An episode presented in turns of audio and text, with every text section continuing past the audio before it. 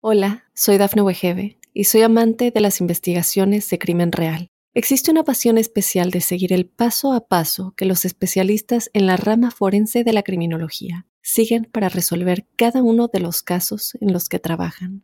Si tú, como yo, eres una de las personas que encuentran fascinante escuchar este tipo de investigaciones, te invito a escuchar el podcast Trazos Criminales con la experta en perfilación criminal, Laura Quiñones Orquiza en tu plataforma de audio favorita.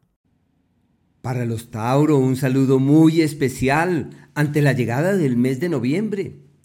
La presencia de este nuevo ciclo temporal nos recuerda que nuestra vida es cíclica y que desde el alma requerimos la exploración de determinadas situaciones. Hay una palabra que es como el soporte de este mes y es vinculación. Y este término nos habla de las puertas que están abiertas para el relacionamiento, todo lo que es de partir, acercarse, interactuar, y el diálogo lleva en su seno la escucha, eh, pero también la receptividad ante ideas y opiniones. Así que la columna vertebral de este mes se asienta en esa palabra. Pero bueno, eh, las lecturas que se erigen a continuación son fruto de algo que la astrología denomina horóscopo global y colectivo. Los seres humanos somos individualidad y estamos expuestos a vivir una serie de situaciones muy puntuales y particulares, pero no podemos evitar hacer parte de eh, colectividades, de círculos, de energías, de familias, y haber nacido bajo el signo de Tauro significa que se hace parte de una familia y esa familia tiene unas inclinaciones, cuenta con unas... Eh, con una disposición energética eh, hacia determinados aspectos, tanto en el comportamiento, en el dinero, en el amor, en la salud, eh, pero al margen de eso existen unos ciclos que también se reflejan sobre esa familia. Y quisiera a continuación reflejar los alcances de los planetas rápidos, Sol, Venus, Mercurio y Marte, eh, para con respecto eh, a toda esta gran familia y de precisar las infidencias. Hay un término que se utiliza eh, con cierta frecuencia que es ciclo histórico. Los ciclos históricos quiere decir que se presentan todos los años y son fruto de una regularidad en la traslación de la Tierra y por ende, para quien mira las cosas desde ella, del desplazamiento del Sol por los signos, y por eso son ciclos históricos, se mantienen allí durante un largo tiempo. Existen asimismo unas contradicciones que son obvias, hay unas contradicciones que son elementales, como por ejemplo son varios astros, uno de ellos que abra la puerta para el amor y el otro que está trancada la puerta en el amor. Así que habrá que tomar nota de los días en los que empiezan esos ciclos y entender que hay una contradicción que es eh, elemental, que hace parte de la vida. Y por último, quería en esta pequeña introducción eh, contarles que Júpiter está en el último signo zodiacal.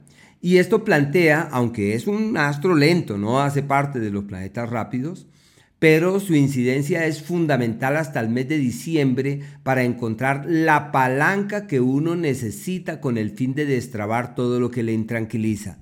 Se refuerzan los lazos con terceros, las relaciones con los demás y se halla ese asidero clave que puede ser decisivo para avanzar certeramente ante el mañana.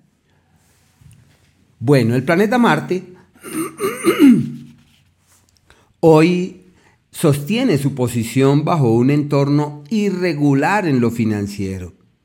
Esto es lógico que para quienes nacen bajo el signo de Tauro, el signo de la platica, el signo del, esfuerzo y el del dinero, eh, suena como contradictorio, pero ya se sabe que Marte se sostiene en este espacio hasta el mes de abril del año que viene, marzo, abril del año que viene, una temporada donde hay que cuidar el dinero, donde hay que ser muy mesurados en lo que se hace con la plata, deben ser previsivos en las acciones y en las decisiones y los negocios maravillosos que llegan, las oportunidades excelsas que se hacen presentes, lo más probable es que no sean tal como parecen tiempo donde hay frutos de los temas legales, donde hay acuerdos y alianzas con otros que pueden ser fructíferas y se plantean las alianzas, pero hay que sopesar cuidadosamente cada compromiso y en especial a la hora de mirar hacia el futuro por las implicaciones futuras que pueden llegar a tener las acciones que se realicen especialmente en ese tema financiero y económico que es algo tan tan importante. Bueno, eso es con respecto al planeta Marte. Eh, sus parejas están como en crisis, así que hay que llevar la cosa serenamente, hay que hacer lo posible por conciliar eh, pasar la página de aquello que pueda ser foco de malestar o de intranquilidad, porque todo esto puede acarrear contratiempos. El planeta Venus se sostiene hasta el día 15 en un entorno decisivo para firmar los contratos que hay que firmar, legalizar las cosas que hay que legalizar. Pues realmente hay dos influjos sobre eso, pero sí pensaría que es una temporada favorable para eh, finiquitar los temas legales pendientes, aclarar cuál es el tipo de vinculación que se tiene y si se está en vilo un contrato por allí, se está pendiente de eso, eso realmente se convierte en toda una realidad. Quizás eh, perciban que sus parejas tienen un magnetismo inusitado, como una magia que sale a flor de piel, así que deben saber llevar esas energías adecuadamente, estar pendientes de la pareja, atenderle, eh, llevarle presentes, bueno, porque los encantos no son personales, los encantos son del otro. Y cuando los encantos son del otro, toca estar ahí muy pendientes de todo eso. A partir del día 15, este astro cambia de escenario y entra en un eje denominado aquel donde es factible cambiar de piel, aquel donde es factible cambiar como las prioridades y darle a la vida lecturas inusitadas, generar nuevas estrategias, alimentar otras motivaciones. Es el ciclo del ave fénix. Es el primero de los planetas rápidos que entra en el eje de las crisis. Y es un periodo que se extiende durante un tiempito relativamente amplio, dura casi un mes en un principio, y pensaría que es fuente de múltiples contratiempos y de eventualidades. Lo más valioso allí es aprovechar que es el astro de la vida, que avanza por el eje de los cambios para tomar las riendas de la vida, para generar eh, unas nuevas dinámicas, para alimentar otras motivaciones, para darle a la vida otro tipo de, eh, sí, como de dinámicas. Es una temporada de reformular la historia. Y desde ahí esto está en un pico muy alto, pienso que puede ser favorable, pero hay que tener mucho cuidado con las crisis porque es como cuando se ahondan las crisis y lo que hay que hacer es inhibir las crisis, impedir que ellas evolucionen, impedir que ellas crezcan, impedir que ellas prosperen. Y lo que hay que hacer ahí es estar muy, muy atentos con el único fin de poder orientar esas energías hacia destinos que sean creativos. En el plano sentimental, desde allí es un ciclo de desacuerdos, de luchas, de intranquilidades. Hay que hacer todo lo posible por la concordia con quienes se ama, la conexión con los cercanos y la sintonía verdadera con los más próximos. Y es un ciclo en ese sentido eh, bien, bien particular. Por Mercurio. Por Mercurio hasta aproximadamente el día 16 están maravillosamente bien para el amor. La propuesta que llega tiene futuro. La persona que surge por allí eh, sin imaginar, esa persona puede quedarse. Los Tauro que tienen una relación de antaño pueden afianzarla, solidificar sus acuerdos, hallar la palabra perfecta, encontrar el momento justo para lograr esa conexión y esa sintonía verdadera y profunda. Así que es una temporada muy buena en ese ámbito por un lado. Por otro, es maravillosa para firmar papeles, para legalizar cosas, para asociarse, para aliarse a otros, para encontrar en la presencia de terceros oportunidades para salirle al paso a todo aquello que pueda llegar a ser fuente de intranquilidad. Y desde el día 16 se mete ese astro en el eje de los problemas. La salud requiere de mucho cuidado, las vías respiratorias, hay que cuidar la garganta, los temas pulmonares, bronquiales. Es un ciclo en el que hay que fortalecer los miembros superiores, y medir con mucho cuidado la palabra, porque todo lo que se dice puede ser un lío. Así que hay que ser amos de las palabras, no esclavos de ellas. Pero lo más importante sí es eh, cuidar la salud. Y en el plano sentimental un periodo de confrontaciones y de cuestionamientos, donde seguramente se darán cuenta que las cosas no caminan hacia el destino esperado o no avanzan con la facilidad añorada. Por el Sol, hasta el día 21 es el histórico periodo ideal para firmar escrituras, papeles y documentos, legalizar todo lo que está en vilo, aclarar cuál es la posición que se tiene con terceros y cuál es el cauce adecuado para poder avanzar por allí firmemente y diligentemente.